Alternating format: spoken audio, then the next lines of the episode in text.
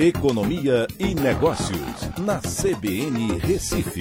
Oferecimento Cicred Recife e Seguros Unimed. Soluções em seguros e previdência complementar. Olá, amigos, tudo bem? No podcast de hoje eu vou falar sobre mais um 7 a 1 contra o Brasil.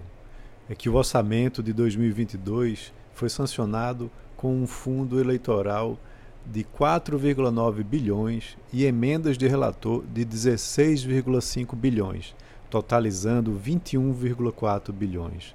Na outra direção, 3,18 bilhões foram vetados, deixando programas sociais importantes desatendidos, o que representa aí uma triste goleada quando comparado um pelo outro.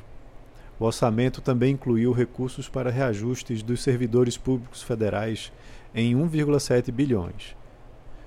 O veto de 3,18 bilhões pode abrir espaço para mais reajustes, além da área de segurança, que inicialmente deveria constar no orçamento, mas foi retirado.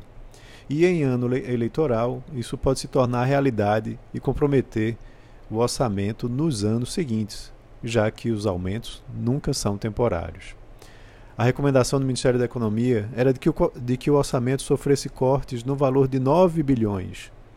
O presidente atendeu parcialmente, atingindo principalmente os ministérios do Trabalho, com 1 bilhão, e da Educação, com 739,9 milhões. Políticas sociais importantes foram assim atingidas, né, postergando a, aplicação delas.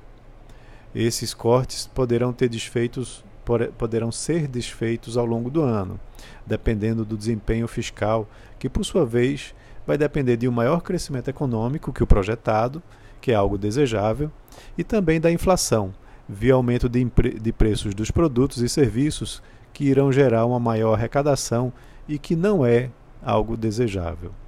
O valor vetado é insignificante perto do valor que foi liberado para o fundo eleitoral e emendas de relator, que somados chegaram a 21,4 bilhões versus os 3,18 bilhões, ou quase sete vezes. Políticas importantes foram postergadas em nome de campanhas políticas e gastos direcionados. O governo precisa do Centrão para poder governar, isso é fato. Mas um fundo eleitoral desse tamanho, somado a emendas ainda maiores, são um retrocesso.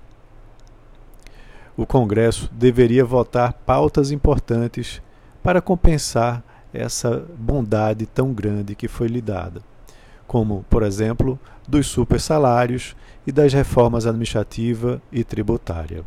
Então é isso, um abraço a todos e até a próxima.